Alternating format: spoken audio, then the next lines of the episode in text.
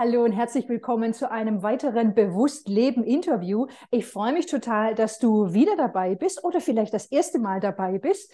Heute habe ich wieder eine ganz, ganz interessante Gästin dabei. Ich habe auch in meiner Insta-Story gerade eben schon gesprochen äh, über sie und bin ganz fasziniert von dem, was sie tut. Und ich freue mich wirklich sehr, dass sie zugesagt hat. Ich war auch ein bisschen nervös, sie zu fragen. Aber ich habe dann gedacht, naja, wenn du nicht fragst, dann hast du schon ein Nein. Und dann hat sie zugesagt und ich so, oh, was will ich sie alles fragen? Und bin da so tief eingestiegen, ähm, ja, wie ich eben einsteigen kann mit den Informationen, die mir im Internet ähm, zur Verfügung stehen. Und ich bin ganz, ganz interessiert, was sie heute mit uns teilen wird. Ähm, ich spüre da einfach so viel Wissen und so viel Erfahrung und ich bin einfach super neugierig. Und ähm, genau, begrüße heute im Interview Katharina Linhardt. Und ich würde jetzt einfach direkt an dich übergeben. Katharina, magst du dich einmal vorstellen, wer bist du und was machst du?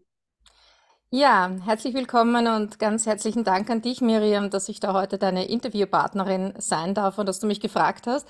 Und ja, ich freue mich natürlich sehr, dass ich heute ein bisschen mein Wissen oder meine Erfahrungen und auch mein Anliegen teilen kann, was mir so ganz wichtig ist, hier in die Welt ein bisschen zu bringen. Ja, mein Name ist Katharina Linhardt, ich komme aus Berchtesdorf, das ist am Südrand von Wien in Österreich. Und ja, ich selber bin spiritueller Coach und arbeite mit schamanischen Interventionstechniken. Das heißt, es ist mir ein großes Anliegen, das schamanische Wissen immer wieder mit einfließen zu lassen, also nicht zu sehr in dem reinen Gesprächsthematik drinnen zu bleiben, was natürlich schon einen großen Aspekt ausmacht. Aber es geht mir eigentlich darum, in diese Prozesse hineinzugehen. Und wir alle durchlaufen unterschiedliche Prozesse und die schamanische Arbeit unterstützt diese Prozesse ideal. Mhm. Ja. ja. Und wir haben ja gerade eben auch schon gesprochen. Magst du zwei, drei Worte zu deinem Human Design mit uns teilen? Sehr gut. Also im Human Design bin ich ein manifestierender Generator. Ich verwende ja die 64 Keys Software. Da würde man mich einen Spezialisten nennen. Und ich bin vom Profil her ein 1-3, also die Heldin Versuch und Irrtum. Das ist ein großes Thema in meinem Leben, die Dinge auszuprobieren. Funktionieren sie nicht, dann macht man sie schlichtweg anders. Ich bin von meiner Mission her eine große Sphinx. Das heißt, ich habe die 7-13 und die 2-1 und ja, das Thema Orientierung, Strukturierung, in einer gewissen Art und Weise Strategien an die Hand zu geben, ist ein ganz ein großes Anliegen von mir. Und das möchte ich auch immer wieder hinüberbringen oder auch vermitteln. Wie kann ich Orientierung, wie kann ich Richtung haben? Und meine Energie ist klar definiert von, von dem Spezialisten her gesehen und meine emotionale Kraft ist auch eine definierte und ja, es läuft dort auch ein Kanal weg, das ist die 1949 und das ist im 64 Keys zumindest ist es der sensitive Kanal, also dieses tiefe Spüren von Dingen, die halt so quasi zwischen den Zeilen gesprochen werden. Mhm. Und das mhm. ist sicher ein ganz ein großes Thema, was der Schamanismus hat, dass man darauf achten darf, was wird zwischen den Zeilen gesprochen. Es geht selten darum, das, was man hört, sondern das, was mitschwingt. Das ist viel, viel wichtiger. Und da gilt es halt, Augen und Ohren offen zu halten. Ja. Ja, so interessant. Wir hatten ja im Vorgespräch auch schon kurz gesprochen. Ah, okay, andere Begrifflichkeiten und so. Das ist so, so interessant, was es alles gibt. Und ich liebe es auch, neue Dinge zu entdecken und eine neue Perspektive auf Dinge zu werfen. Und ähm, ich würde jetzt gerne mit einem ähm, Zitat von dir einsteigen. Ich lese das einmal kurz vor. Und zwar, meine Intention war und ist es immer zu verbinden, nichts getrennt voneinander und für sich alleinstehend zu sehen, sondern zusammenzuholen, Verbindungen zu ziehen oder Verbindungen zu ziehen, die Systeme untereinander in Kontext zu stellen. Und da geht mein MG-Herz ja auf und äh, verschiedene Dinge miteinander äh, äh, betrachten und verschiedene äh, Leidenschaften und Ansätze, Methoden miteinander zusammenzubringen. Magst du einmal kurz teilen, welche Systeme du miteinander verbindest? Ja, das ist ein ganz ein wichtiger Aspekt, den du da ansprichst. Ähm, ich kann ganz schwer Dinge alleine stehen lassen, sondern ich denke immer quer. Also lineares Denken in eine Richtung und es bleibt dann nur bei einer Sache da habe ich schon vor vielen, vielen Jahren, als ich angefangen habe und noch die Kinesiologie-Ausbildung damals gemacht habe, habe ich meine damalige Lehrerin schon wahnsinnig gemacht, weil ich habe dann gesagt, na ja, aber da könnte man doch jetzt eigentlich eine Lichtarbeit machen oder eine Rückführung dazu holen und man könnte doch eine Karte dazu nehmen, das wäre doch viel effizienter. Und sie wollte das ganz linear haben und deswegen bin ich dann damals auch dieser Geschichte dann wieder ausgestiegen, weil das eben für mich gar nicht geht. Also das heißt, ich verknüpfe das schamanische Wissen, das spirituelle, das energetische, das mystische Wissen. Es ist immer eins. Es wird nicht getrennt voneinander. Genauso wenig wie ich Alltag und Spiritualität nicht trenne. Das ist genauso eins. Ich brauche also jetzt nicht quasi sagen, ich muss mich jetzt in ein stilles Kämmerchen zurückziehen und dort umsingen und dann einen Altar herrichten. Ist alles gut und schön. Aber es geht vielmehr darum, es im Bewusstsein, im Hier und Jetzt zu leben und nicht quasi es so auszulagern. Und ja, also das heißt, wenn ich zum Beispiel eine sogenannte Legung mache, das ist etwas, was ich bei einer Einzelbegleitung mache. Und diese Einzelbegleitungen sind entweder vor Ort oder via Zoom oder Telefon. Dann mache ich vorab eine sogenannte Legung. Das heißt, ich hole mir über den Namen, das ist wie eine Visitenkarte im Universum, hole ich mir Informationen herein und ziehe dann quasi unterschiedlichste Karten, Runen, Essenzen, ätherische Öle, Bachblüten, also einmal quer durch den Gemüsegarten und lege das hin. Deswegen heißt es Legung. Und für diejenigen, die dann via Zoom dabei sind oder Telefon, fotografiere ich das und schicke das vorab. Denn man tut sich so viel leichter, wenn man ein Bild dazu hat, zu dem, was ich dann erzähle. Und bei dieser Legung knüpfe ich zwischen 12 bis 15 verschiedene Systeme zusammen. Mhm. Und während ich über das spreche, knüpfe ich das Human Design mit hinein in Form von den Toren. Also wenn jetzt dort die Karte 35 liegt, dann kommt eben quasi auch die Information des Fortschrittes mit hinein. Und dann verknüpfe ich das in einem Satz quasi, damit es mit der Karte und dem Wissen, das im Hintergrund quasi nachschiebt, ähm, eine Verbindung darstellt. Mhm. Und so das kann man jemanden eigentlich sehr gut analysieren. Ja, das ist wirklich, mein Herz geht gerade eben so auf und ich dachte so, das, was Katharina beschreibt, das will ich auch mal machen. Also ich habe mhm. so eine klare Vision, für, wo es mhm. für mich hingeht. Ich möchte ein Zentrum gründen etc. Aber mhm. als du das beschrieben hast, ich so, ja Mann, genau das möchte ich auch machen. Mache ich teilweise auch. Aber mhm. bei dir ist da einfach so, habe ich das Gefühl, so, so viel Erfahrung und so viel unterschiedliches Wissen. Es ist so ein tiefer Brunnen. Hast du Tor 48 aktiviert? Ja, ja wirklich. also unglaublich. Ich finde das so faszinierend, ähm, dir dazuzuhören und mir das vorzustellen. Das ist so, so ein großes Geschenk. Ähm, danke auf jeden Fall fürs Teilen. Und ich würde jetzt gerne anknüpfen an die Kombination Human Design und Schamanismus, mhm. ähm, weil, weil ich, was ich auf deiner Webseite auch gesehen habe, dass du das eben miteinander kombinierst und dass du da von neun Urkräften sprichst. Mhm. So wie ich mhm. das verstanden habe, sind das eben die neun Zentren im Human ja. Design. Und ähm, ich habe mir auch aufgeschrieben, dabei sprichst du von innewohnenden Lebensbildern, die das Sein prägen. Und ich liebe ja so eine Sprache, so poetisch und bildhaft und wo man so greifen kann und irgendwie das resoniert und schwingt in einem. Und ähm, magst du einmal ein bisschen mehr dazu erzählen, wie du das kombinierst? Du hast ja gerade eben schon so ein bisschen was gesagt mit der Karte auch, aber noch mal ein bisschen äh, mehr uns in deine Geheimkammer reinschauen lassen. Sehr gerne.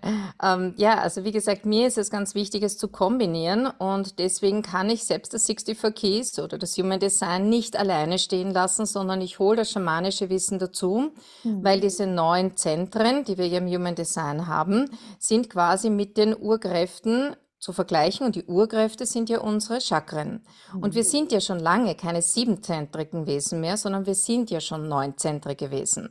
Und das heißt, es geht ja darum, diese neun Zentren jetzt greifbar, griffig zu machen. Und wenn man sie kombiniert mit der Energetik, also sprich mit den Chakren und das Antriebszentrum zum Beispiel mit dem Wurzelchakra kombiniert, dann wird das ja ein Gesamtes.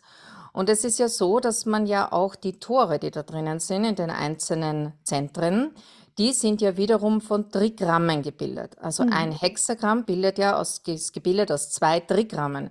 Und die zwei Trigramme, also diese einzelnen Trigramme, haben wiederum etwas mit den Himmelsrichtungen zu tun. Und die Himmelsrichtungen mhm. haben wieder etwas mit den Chakren zu tun. Und die haben dann wiederum etwas mit dem Medizinrad zu tun. Also es ist ein ewiger Kreislauf und der Kreis ist immer rund. Man kann es von mehreren Aspekten aus betrachten.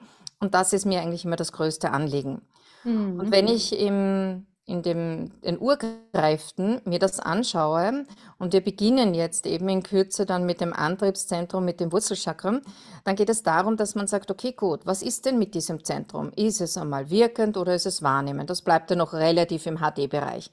Und dann kommt aber dazu, was für Auswirkungen hätten dieses Wurzelchakra? Wie stark gehe ich mit Druck um? Wie sehr bin ich in meiner Gelassenheit? Was macht es mit mir?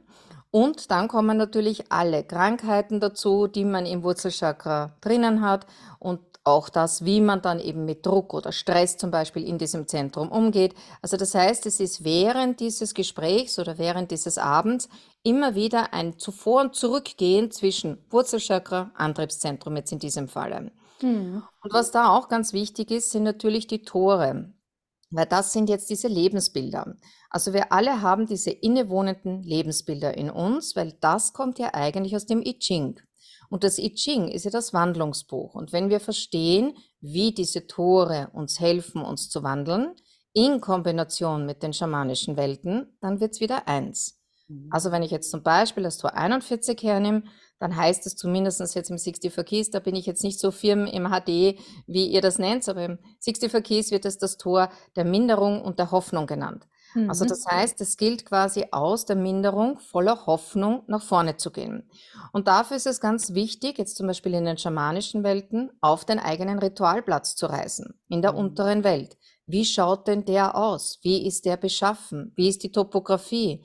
Wenn ich dort Feuer habe zum Beispiel und ich bin innerlich gefesselt dort irgendwo, dann ist wahrscheinlich nicht so viel Hoffnung da, sondern dann fühle ich mich wahrscheinlich gerade irgendwo minder eingesperrt, in einem Mangel in irgendeiner Art und Weise. Und wenn man dann weitergeht zu der 39, dann ist es die Befreiung.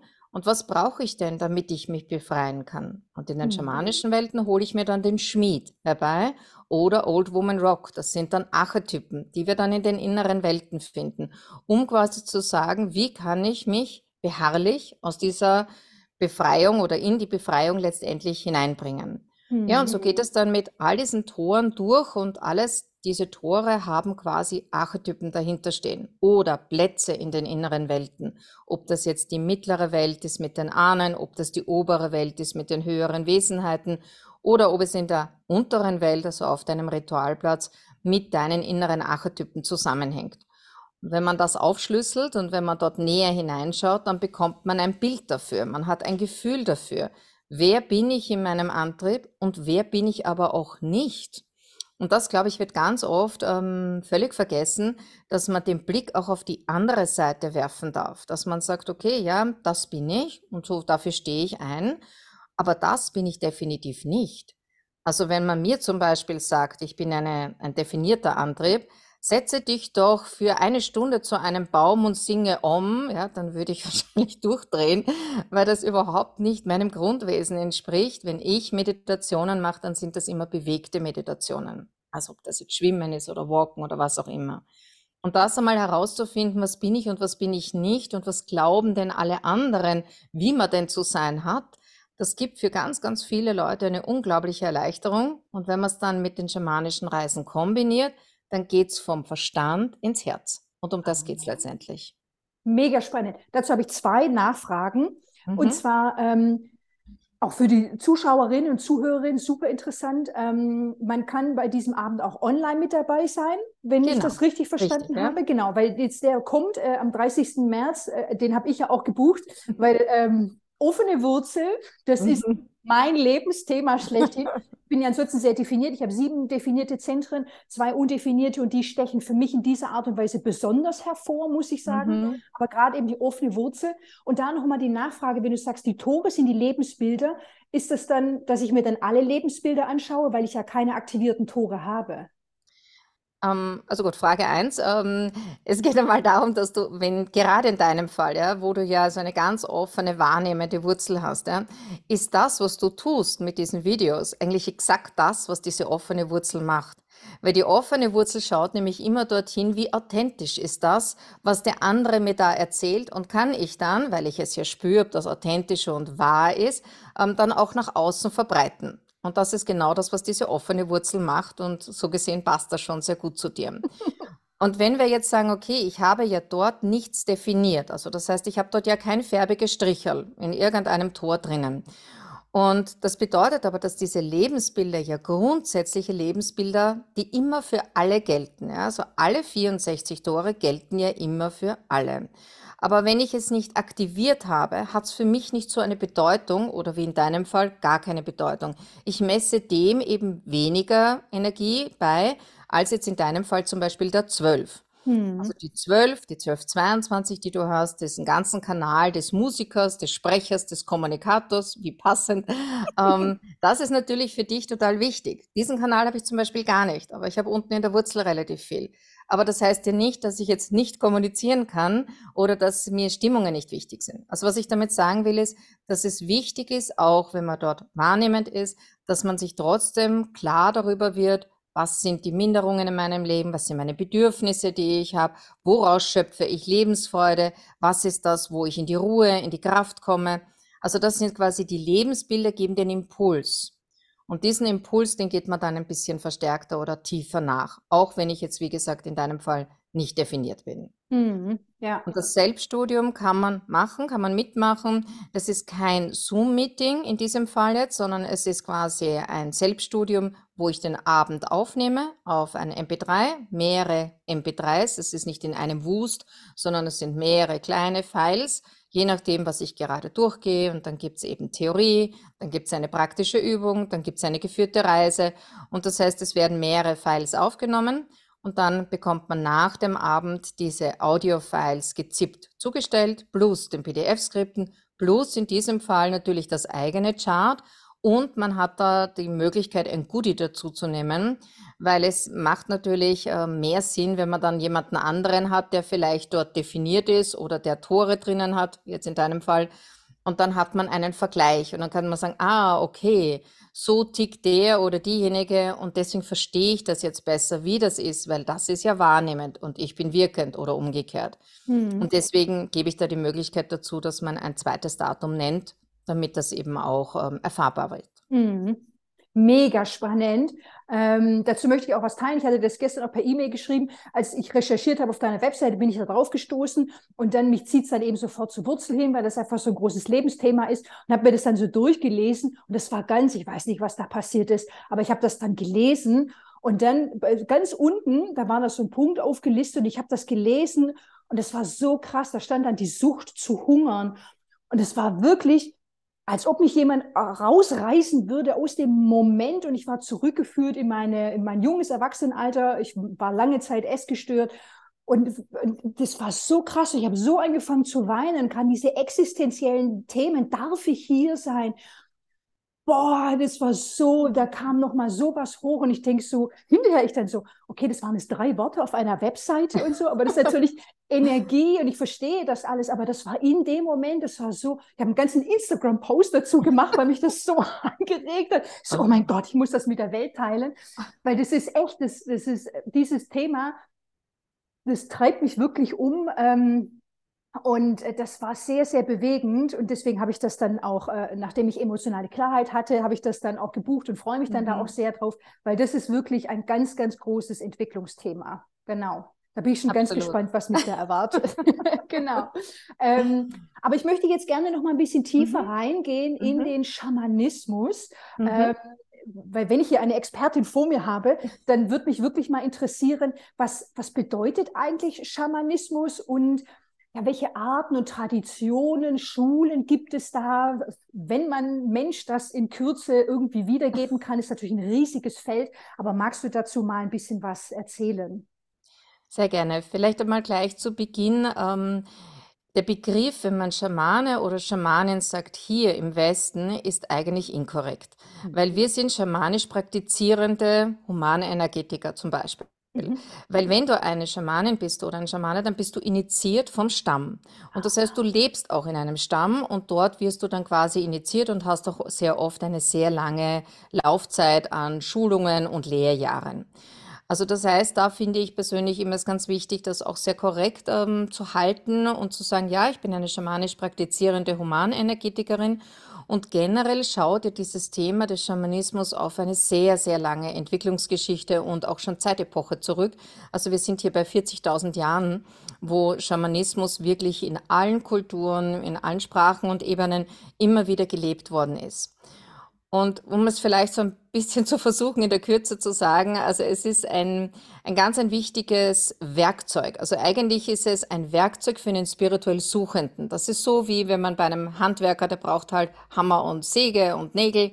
Und als ähm, Schamane oder schamanisch praktizierend brauchst du eben quasi verschiedene Tools, die du dann dir an die Seite holst. Und diese Werkzeuge kommen auch aus den unterschiedlichsten Regionen. Was hier aber ganz wichtig ist, ist, dass man wieder schaut, wo lebt man denn? Mhm. Also wenn ich jetzt zum Beispiel sagen würde, ich würde Ayahuasca-Rituale machen, ja, liegt mir nicht, ich mag das nicht, aber es ist völlig frei natürlich, wer das gerne machen möchte.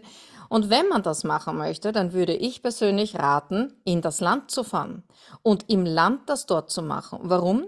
Weil das eine völlig andere Energie hat. Du hast dort die Pflanzen, du hast das Wetter, du hast die Tiere dort und du hast die Umgebung dort, wo diese Pflanze als psychoaktive Pflanze aus der Medizinrat aus der Mitte kommend, also eine Lehrerpflanze, mhm. dann auch wirklich wirken kann.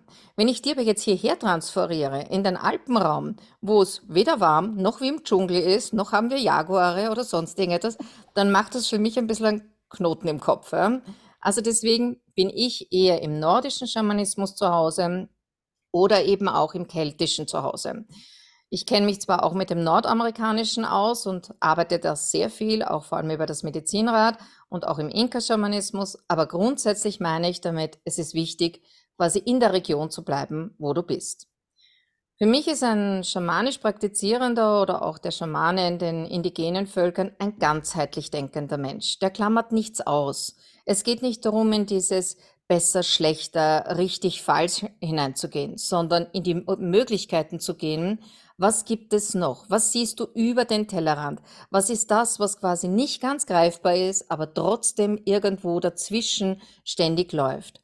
Und das ist jetzt dann quasi die Anderswelt. Das ist diese andere Ebene. Und diese andere Ebene kann von jemandem, der schamanisch arbeitet, ganz leicht erreicht werden. Und da ist die Trommel zum Beispiel ein wunderbares Hilfsmittel, um da leichter hinüberzugleiten.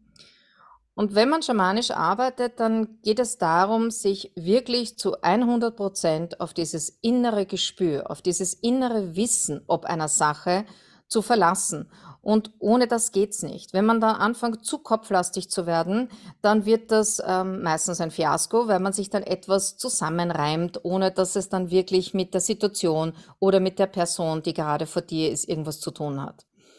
Und das ist eine Art von Sehen, eine Art von Wissen, die man dann hat. Und wenn man diesem Raum gibt, dann können wunderbare Prozesse entstehen.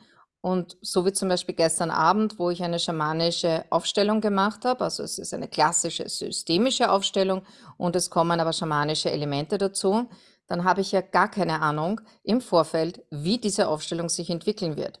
Und meine Kollegin, die die systemische Aufstellung leitet, die leitet sie und ich arbeite überall quer hinein, wo ich mir denke, jetzt braucht es einen Gesang, jetzt braucht es die Trommel, jetzt braucht es etwas, wo man etwas herauszieht, jetzt braucht es ein Ahnengespräch oder oder. Und das heißt, das ist etwas rein intuitives, das du nicht vorab irgendwo dir zusammenreimen kannst. Mhm. Und deswegen ist es so wichtig, im Schamanismus mit dem dritten Auge oder mit dem Bauch zu sehen und vor allem mit dem Herzen zu fühlen was braucht's denn gerade? Und wenn ich mit dem Herzen fühle und ich spreche den anderen aus dem Herzen heraus an, dann erreiche ich ihn und dann hole ich ihn ab. Und dann kann man jemanden aus Sackgassen herausführen, dann kann man das Mindset wieder neu verändern. Und da sind die schamanischen Techniken einfach unglaublich hilfreich, weil man eben über diese anderen Bewusstseinszustände ganz leicht in diese Ebenen hinüberwechseln kann. Und das ist dann die klassische, klassische schamanische Reise. Mhm mega spannend.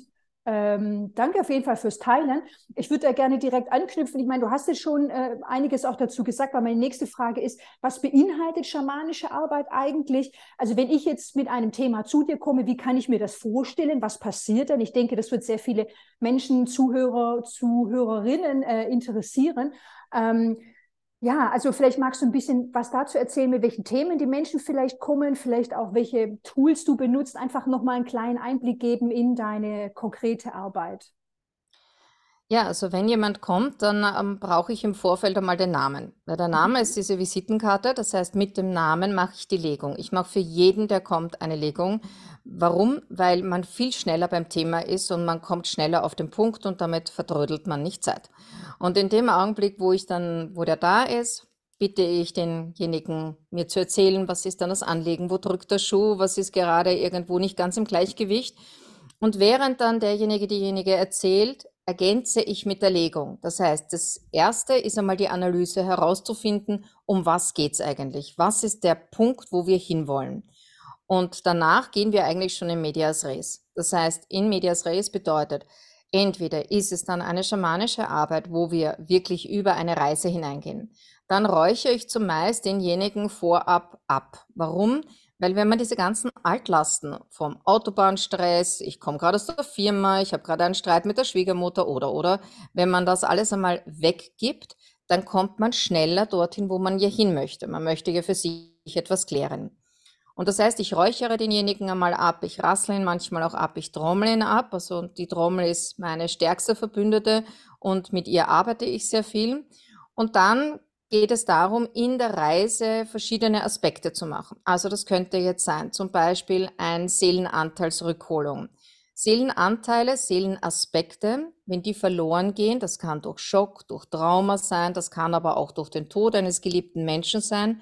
Und ich gebe Aspekte von mir an den Toten mit, weil ich ihn so liebe und mhm. dann vergesse unter Anführungszeichen diesen Teil wieder zu mir zurückzuholen. Also das sind zum Beispiel Seelenanteilsrückholungen. Ein weiterer großer Part sind Ahnensprechzeremonien. Also das bedeutet, wenn so ein roter Faden sich durch die Ahnenreihe durchzieht. Alle in der Ahnenreihe hatten immer schon ein Selbstwertthema oder alle in der Ahnenreihe sind immer wieder von Mobbing oder Vergewaltigungen oder Suizidfälle oder Krankheiten. Also das heißt, da zieht sich ein roter Faden durch und dann geht man in der mittleren Welt zu einer sogenannten Ahnensprechzeremonie und löst dort diesen roten Faden auf. Ja, dann gibt es natürlich auch diese Rückgaberituale, die sind auch ganz wichtig. Ganz oft tragen wir Aspekte, die uns überhaupt nicht gehören und wir versuchen diese Aspekte zu lösen, können sie aber gar nicht lösen, weil sie uns ja nicht gehören. Und deswegen ist es so wichtig, diese an die Personen zurückzugeben. Und das ist etwas, wo die meisten irrsinnige Scheu haben. Ja, aber das kann ich doch nicht. Das ist so schwer, die Last. Das kann ich meiner Mutter, meiner Oma oder wem auch immer nicht zurückgeben. Aber wenn sie sich dann doch überwinden, es mal auszuprobieren, weil man kann es ja immer rückgängig machen. Und in diesem Augenblick wird dann eigentlich erkannt, wie froh diese andere Person ist, dass die ihr Thema wieder hat und dadurch natürlich auch, wenn sie jetzt schon gestorben ist, dann zum Beispiel ins Licht gehen kann. Mhm. Ja, und das heißt, bei dieser zweiten Stunde, also ich blocke immer pro Klient zwei Stunden, ähm, dann ist es eigentlich so, dass wir dort auch ähm, Arbeiten machen wie Dunkelanhaftungen. Also auch das ist etwas, was natürlich in den schamanischen Bereich hineinfällt. Das sind jetzt Anhaftungen von verstorbenen Seelen, das sind aber auch Flüche oder Verwünschungen, die da wirken können. Man hat auch manchmal das Gefühl, es steckt irgendwo etwas in einem drinnen, dass die Ratio sagt, so ein Blödsinn kann nicht sein, aber man hat trotzdem das Gefühl, es steckt einem ein Dolch im Rücken. Und das sind dann sehr oft ähm, dunkle Arbeiten, die man hier machen muss, unter Anführungszeichen, um denjenigen wieder ins Licht zurückzuholen und quasi hier auch Grenzen zu ziehen. Ja. Es ist, Grenzziehung ist ein Riesenthema. Und das merke ich auch in letzter Zeit verstärkter, dass die Leute wirklich immer wieder mit diesem Grenzziehthema kommen, Selbstwertthema kommen. Wie positioniere ich mich selber? Wer bin denn ich? Das sind so Themen, die gerade in letzter Zeit verstärkt irgendwo in den Fokus gerückt worden sind. Ja, na, mit meinem undefinierten Selbstzentrum, wer bin ich, was ist der Sinn meines Lebens, hör mir auf, hör mir auf. Das hat, jetzt mittlerweile habe ich da meinen Frieden damit gefunden und bin da wesentlich ruhiger, aber ich muss sagen, das hat mich jahrelang gequält. Also ich, mhm. das, das war kein Spaß, das hat mich richtig gequält. Ähm, genau, aber da bin ich auch meinen Weg gegangen. Ganz kurz noch, man kann auch ähm, online mit dir arbeiten. Also man genau. könnte solche Sitzungen auch via Zoom dann eben machen. Richtig, richtig. Genau, Wir okay. machen sie dann via Zoom, es geht auch natürlich via Telefon. Mhm. Und der Energie ist es vollkommen egal, wo man ja. sitzt, ob man in Djibouti sitzt oder sonst wo, sondern die Energie fließt ja sowieso und auch die ja. Reisen sind dann oft sehr emotional und da bin ich halt dann so auffangend äh, wie möglich irgendwo an der Seite Und das Wichtigste in jeder schamanischen Arbeit oder meiner Meinung nach in jeder coachenden Arbeit ist es, Hilfe zur Selbsthilfe zu geben. Und Ja. nicht denjenigen in irgendeine Art von Abhängigkeit hineinzubringen, sondern wirklich in diese Kraft, komm, nimm dein eigenes Leben wieder in die Hand und ich helfe dir quasi als Wegbereiterin oder als Türöffnerin wieder ein paar Schritte miteinander zu gehen, um dann wieder alleine weitergehen können. Ja, auf jeden Fall. Auf jeden Fall. Eigenverantwortung, das ist ein äh, ganz großes Thema. Ich sage immer, jeder denkt für sich selber und ich finde das immer so, ja, mein Coach, meine Coachin hat gesagt, oh, da klingeln mir die Ohren. Ich so, nein, nein, wir denken alle schön selber und wir machen die Arbeit auch selber. So, Hm. wir unterstützen, wir begleiten, aber derjenige oder diejenige macht die Arbeit selber. Ähm, was mich direkt dann auch zur nächsten Frage führt, weil für dich als spirituelle Wegbegleiterin, für mich als Coach, aber auch für Mentoren und Mentorinnen, diese Arbeit, das ist ja keine Einbahnstraße. Also das ist ja, wir lernen ja selber auch ganz, ganz viel für uns in dieser Arbeit. Und mich würde mal interessieren, so welche Geschenke erhältst du von deinen Klienten und Klientinnen? Was lehren sie dich? Ja, das ist ein sehr schönes Thema und ist mir auch immer ganz wichtig. Also das Wichtigste für mich ist auf Augenhöhe mit denjenigen zu sein. Also man stellt sich in meinem, meiner Welt oder meinem Werteverständnis, wenn jemand kommt und sich öffnet, nicht drüber, sondern man bleibt auf Augenhöhe und man versucht wirklich dem anderen abzuholen, seine Sprache zu sprechen. Und wenn dann der andere anfängt, sich zu öffnen und aus dem vielleicht vorangegangenen Zweifeln, ich weiß nicht, ob das wirklich so meins ist, ja, und sich dann aber immer mehr öffnet und dann auch sehr emotional ist, dann ist das eigentlich ein wunderschönes Geschenk, weil dann weißt du, du hast den anderen berührt, du hast etwas in ihm zum Klingen gebracht und in diesem Augenblick kann der dann auch wiederum weitergehen. Und das ist natürlich auch wieder rückkoppelnd für mich etwas Wunderbares, weil du dann natürlich auch genährt wirst, wenn der andere in seine Kraft kommt und wenn der andere eigentlich sagt, hey, die habe ich jetzt endlich den Schlüssel gefunden und das aus seiner eigenen Kraft heraus macht, ja, weil ich öffne ja unter Anführungszeichen nur die Türe, damit derjenige dann auch ähm, durchgehen kann. Ja, und das heißt, es ist ja auch so, dass die Themen, die dir die Klienten bringen, haben natürlich auch etwas mit dir zu tun. Und deswegen ist es auch so wichtig, da immer hellhörig zu sein und zu sagen, okay, gut, da hat man jetzt eine Woche, wo zum Beispiel sehr viele, sehr unterschiedliche Themen da sind. Dann muss man sich unter Anführungszeichen keinen Kopf machen. Aber wenn jetzt Themen kommen, die sich sehr häufen, also immer wieder Hausnummer eine innere Kindarbeit ansteht und du hast jetzt vier Klienten hintereinander mit einer inneren Kindarbeit, dann ist es das Geschenk unter Anführungszeichen, dass du sagst, hm, das sollte ich vielleicht doch noch einmal hinschauen, weil da dürfte etwas in mir auch in Resonanz sein, um dort noch einmal hinzugehen. Und wenn du für dich selber sagst, nein, ich habe das jetzt schon ganz gut intus, dann kannst du in diesem Fall aber dann natürlich auch die Vorreiterin sein. Also es ist immer von beiden Seiten. Und natürlich das Geschenk ist es auch, dass du den anderen in seiner Natürlichkeit und in seinem Gewahrsein seines eigenen Selbst siehst und das zu zollen und dem anderen gerade über das HD dann auch noch einmal diesen Impuls zu geben, hey, du, mit dir ist alles in Ordnung und du bist schon vollkommen richtig, so wie du bist. Das ist dann eigentlich dieses Geben und Nehmen. Und damit ist man in einem Austausch und damit wird man sehr nah dem anderen. Und das ist auch immer wieder etwas, was ich als Rückmeldung bekomme, was mich dann total freut, weil mich dann Leute sagen, ja, du bist wie eine, du bist wie meine beste Freundin. Zu dir kann ich kommen und dir alles erzählen und du hast eine Antwort für mich, ja. Denke ich mir, okay, gut, dann ähm, ist es dieses Geben und Nehmen, das gut im Gleichgewicht gelaufen ist. Ja, so schön, so schön. Das klingt sehr in mir an. Ähm, ja, das ist einfach so wertvoll und so schöne Arbeit, diesen Beitrag leisten, leisten, äh, Beitrag geben zu dürfen. Ähm, das ist einfach ganz, ganz toll. Ja, ich erlebe das auch so. Ähm, ich würde es gerne nochmal anknüpfen. Du hast es auch vorhin schon erwähnt, äh, deine Trommel, äh, weil in einem Interview habe ich nämlich auch mit dir gehört, da hast du gesagt, die Trommel ist meine Gefährtin, sie spricht mit mir. Und ich finde Mhm. das so toll, so dieses, diese Lebendigkeit, die Trommel als Wesen wahrzunehmen, so würde ich das jetzt einfach mal interpretieren. Und diese enge Zusammenarbeit, vielleicht auch diese Emotionalität, das berührt mich sehr. Ähm, kannst du dazu was sagen, was das genau bedeutet? Weil das wird für viele sicherlich so äh, vielleicht auch nicht gleich verständlich sein. Also ich habe meine Trommel ähm, 2000 äh, mittlerweile schon gekauft beim Reinhard Buchinger. Das ist ein Trommelbauer im Waldviertel, ein sehr uriger Geselle und der sich auch wirklich viel Zeit nimmt. Also wenn man dorthin fahren möchte und man sagt, okay, gut, du, ich möchte eine Trommel für mich suchen, ja, du komm, setzen wir uns drei Stunden zusammen und plaudern wir und trinken wir einen Kaffee. Also sehr easy. Und wie ich 2000 hinaufgefahren bin, hat mich damals mein Vater begleitet und ich bin dort rein in diesen Raum und da gab es wahnsinnig viel Trommeln. Und ich habe einmal so drüber geschaut und habe mir gedacht, ah, das ist sie. Und ich habe eine rausgefischt und habe mir gedacht, ja, das ist genau sie, ähm, weil sie hat eine Triskele drauf. Und die Triskele ist ja die drei Spiralen, die ineinander gehen.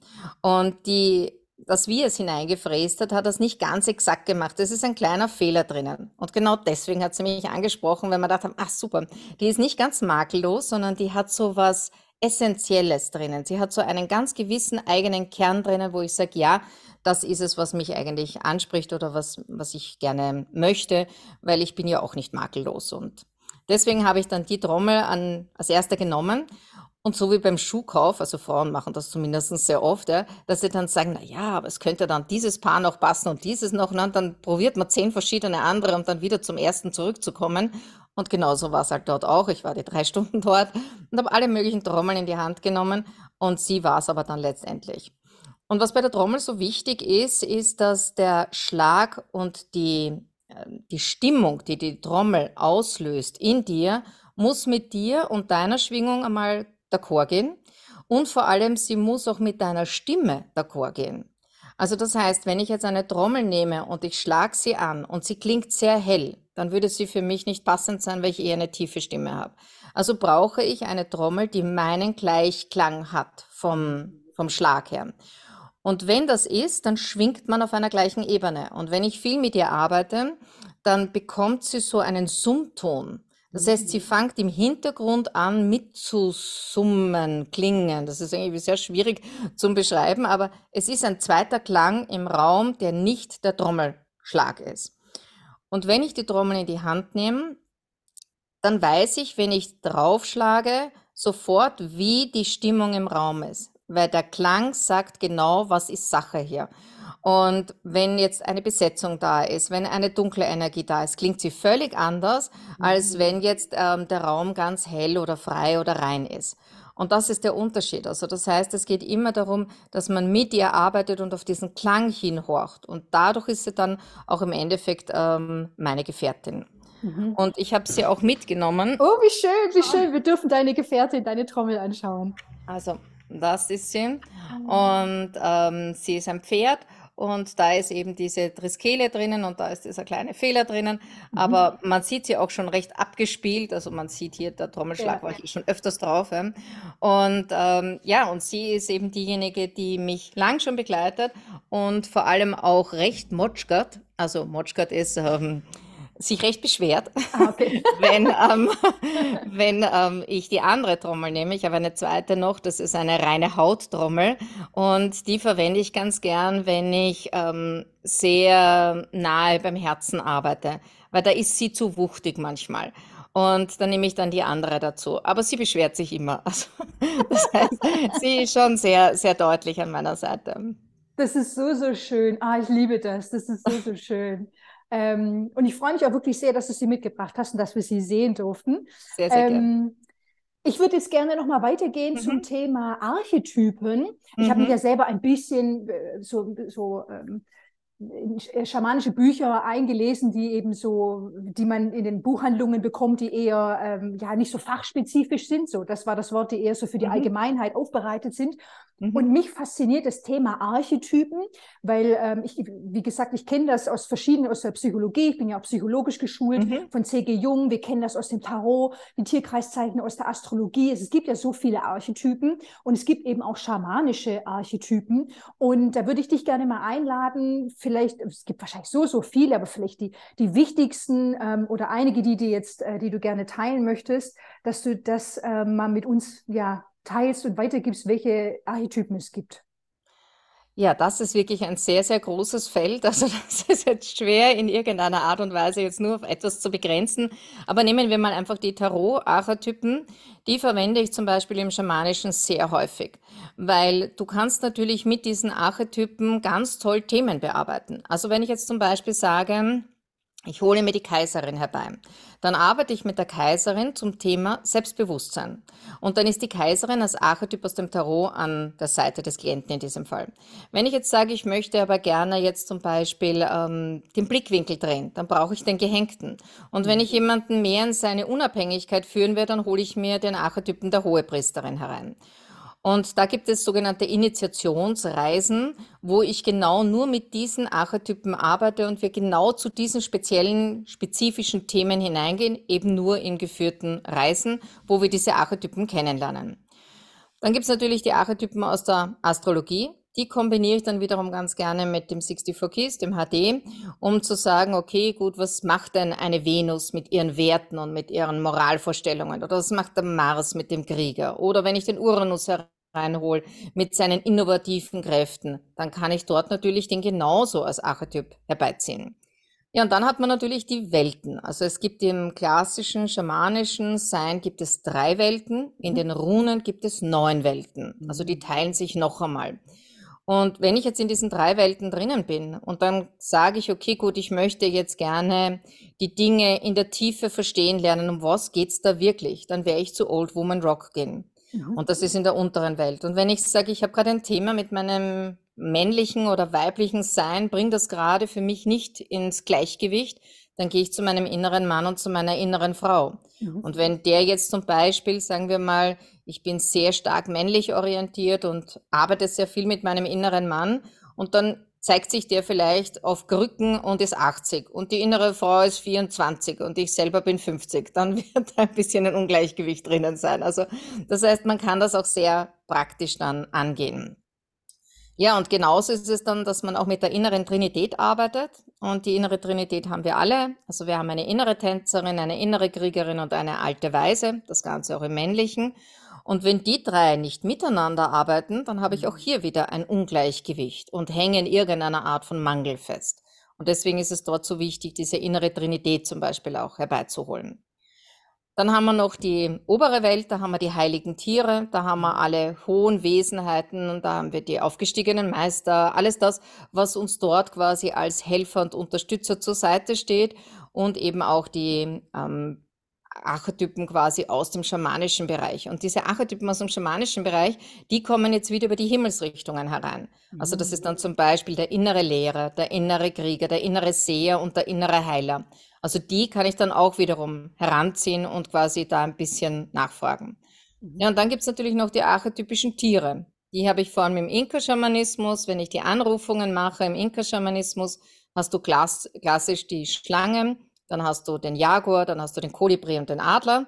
Und die stehen aber für gewisse Grundaspekte. Und wenn ich diese Grundaspekte hereinhole, dann kann ich mit denen auch arbeiten weil es wird leichter sein, den Jaguar herbeizuholen, um etwas aus meiner Aura herauszunehmen, als jetzt ähm, zum Beispiel eine Ameise. Ja? Die Ameise werde ich dann holen, wenn ich sage, okay, ich muss zwischen den Welten horchen und ich muss die kleinen, feinen Zwischentöne hören. Dann wird sie eher diejenige sein, die ich hereinbitte. Also das sind so ganz grob einmal die Archetypen und da kommt man dann immer in die Tiefe hinein und sagt, okay, gut, da kann ich den oder den oder den dazu holen und das ist dann auch in der Ausbildung der schamanischen Reise, gehen wir die kompletten Archetypen in den inneren Welten durch, um sie wirklich kennenzulernen und sie dann auch ganz gezielt anzusteuern und auch zu sagen, ah ja, und jetzt frage ich einmal den oder mhm. dort hole ich meinen Rat. Ja. ja.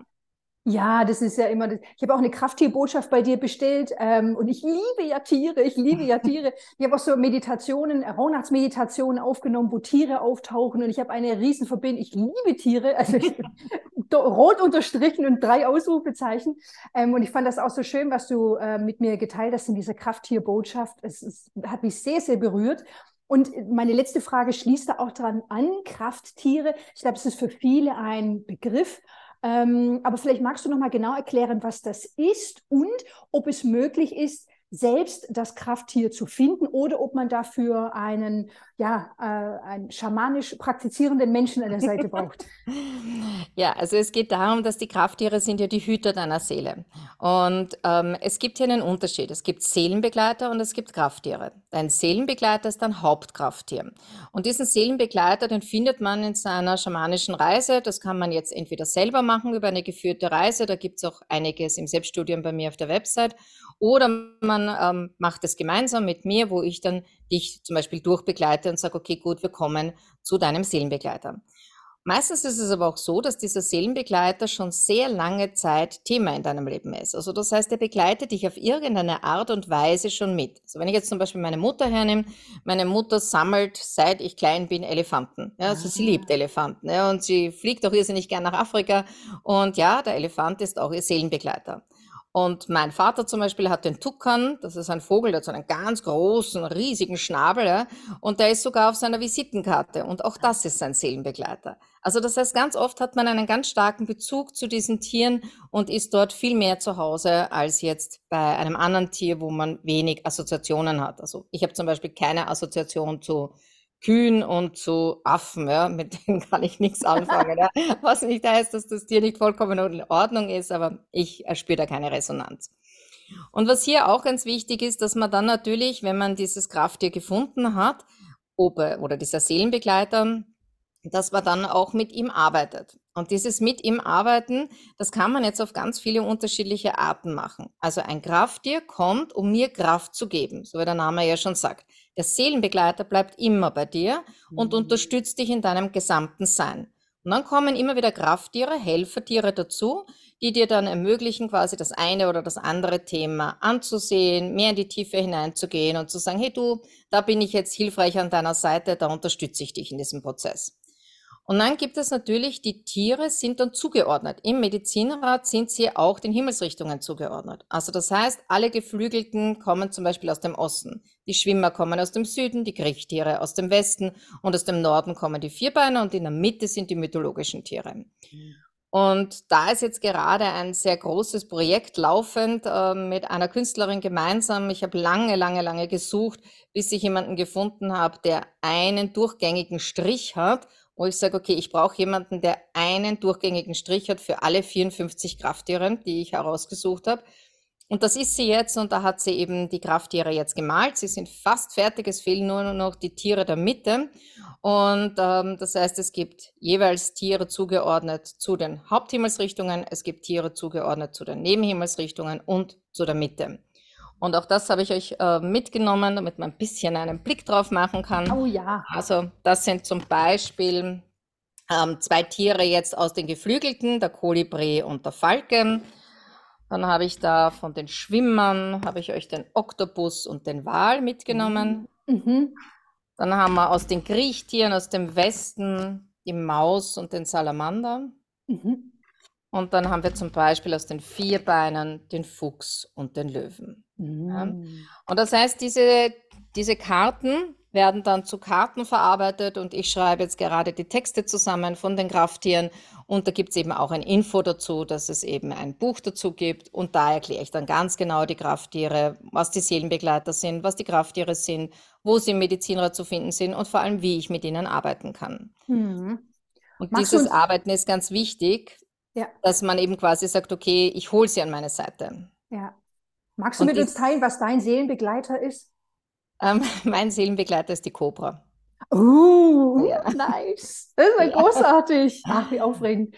Ähm, Okay, ich, ja. wollte dich nicht, ich wollte dich nicht unterbrechen. Nein, nein, alles gut. Okay. Na, die, die Cobra, wie sie, wie sie damals, wie ich meine allererste schamanische Reise gemacht habe, ähm, ist mir die Cobra quasi so knapp davor gestanden. Ich bin so dermaßen erschrocken damals, habe einen Satz nach hinten gemacht und mir dachte, die war so real, dass ich mir dachte, oh mein Gott, ja. Aber ich habe grundsätzlich einen starken Bezug zu den ähm, Kriechtieren oder vor allem Schlangen, Echsen, Warane. Also wie gesagt, das liegt mir eher als Kühe und Affen. Das ist nicht so ganz meins. Ja. ja. Und so kann man die dann auch quasi sich immer an die Seite holen. Und sie steht dann auch bei einem und das Krafttier oder der Seelenbegleiter begleitet dich dann auch. Und ob du es dann in einem Stofftier, in einer Schleichfigur, in einem Poster, in einem Logo verarbeitest oder wie auch immer, aktiv mit dem Krafttier zu arbeiten, mit dem Seelenbegleiter, bindet das Band. Und du kannst dann auch in Stresssituationen wirklich dieses Helfertier oder den Seelenbegleiter auch an deiner Seite rufen. Ja, Ah, das ist so schön, so, so schön. Mm, ah, das, das fühlt sich richtig gut an, wie du darüber sprichst. Ähm, Genau. Wir sind jetzt auch schon am Ende. Was heißt schon? Wir sprechen ja schon eine Weile, aber wir sind bei der, bei der letzten Frage angekommen. Und zwar alle, die jetzt an deinen Lippen hängen und sagen, oh mein Gott, Katharina macht so wunderbare Sachen. Wie kann ich mit ihr arbeiten? Magst du einmal kurz teilen, wie man aktuell mit dir arbeiten kann? Ja, also wie wir es jetzt eh auch schon ähm, gesagt haben, es geht eben über die Möglichkeit der Einzelbegleitung. Also die geht eben vor Ort, also entweder hier in der Nähe von Wien oder über Zoom oder übers Telefon. Es gibt aber auch die Möglichkeit, einen Workshop, eine Ausbildung, eine Abendveranstaltung mitzumachen, aber auch im Selbststudium, also so wie ich es eh schon vorher erklärt habe. Und die Altersspanne der Klienten, die ich mit begleiten darf, ist von 10 bis 80. Also eigentlich so einmal alles quer durch. Also das heißt, es ist jetzt nicht etwas, wo man sagt, na, das geht nur für diese Altersgruppe zum Beispiel. Sondern das Einzige, was man dafür braucht, ist einen Open Mind und zu sagen, ich erlaube mir mal um die Ecke zu denken, weil ich bei einem Thema anstehe. Und die Themen sind jetzt sehr vielseitig. Also es sind ganz viele Thematiken, die über das Thema Selbstwert kommen. Es gibt immer wieder die Thematiken Partnerschaftsproblematiken, egal ob das jetzt in einem persönlichen Kontext ist oder mit Freunden oder in der Firma. Warum funktioniert das nicht? Wieso geht das nicht? Und da ziehe ich immer das Human Design dazu, die Legung dazu, die Analyse und dann das Tun. Aber natürlich sind auch so Themen wie Mobbing, Anhaftungen, Flüche, Verwünschungen, diese ganzen Nettigkeiten ähm, sind auch ähm, Aspekte, wo man kommen kann und sagen kann, du, ich sehe da gerade den Wald vor lauter Bäumen nicht, ähm, unterstütz mich da mal. Oder auch, wenn jemand zum Beispiel jemanden verloren hat und man hat immer das Gefühl, es ist so eine Leere zurückgeblieben, es ist so ein Loch da, man hat seine Anteile nicht, dann sind wir wieder bei der Seelenrückholung, den Rückgaberitualen aber auch Schuldthematiken sind immer wieder ein ganz ein großes Thema. Man hat so oft das Gefühl, ich bin schuld an irgendetwas und dann auch dieses karmische Thema aufzulösen, Rückführungen, Regressionen zu machen, in die Akasha-Chronik zu gehen, Dinge zu klären, Dinge neu abzuändern, um quasi dann wieder Orientierung und Richtung zu haben. Also es ist im Endeffekt völlig egal, mit welchem Thema man kommt. Das Ziel ist es meinerseits immer, Orientierung, Richtung, Struktur und Strategie an die Hand zu geben, um denjenigen in seine Kraft, in seine Vision auch zu führen, von dem, was er oder sie sich denn gerne wünschen würde und damit quasi einen neuen Schritt in eine neue Richtung, in eine neue Entwicklung macht für sich. Und zu sagen, ah ja, genau, jetzt habe ich wieder einen Impuls, jetzt kann ich meinen eigenen Weg wieder weitergehen. Ja, ja, also das Gefühl habe ich auch, dass man eigentlich mit jedem Thema zu dir kommen kann und dass du aus deinem reichhaltigen äh, mhm. Wissensschatz und Erfahrungsschatz und Repertoire auf jeden Fall etwas finden wirst. Genau, also danke auf jeden Fall fürs Teilen. Und sehr, sehr gerne. ja, also ich will mich von ganzem Herzen bedanken, dass du heute hier warst, äh, mit deiner Energie, äh, mit deiner Präsenz, dass du dein Wissen, deine Erfahrung mit uns geteilt hast. So, so wertvoll. Ähm, ich werde deine Webseite natürlich auch verlinken, dass jetzt alle da drauf gehen können und ähm, äh, genau für sich das Passende finden können. Es ist wirklich ein, ein äh, großes, großes Repertoire, was du da eben anbietest und will mich wirklich von ganzem Herzen bedanken, dass du heute hier im Interview warst. Ich danke dir sehr, Miriam. Danke für dieses schöne Gespräch und dass ich ein bisschen was weitergeben durfte. Dankeschön. Ja.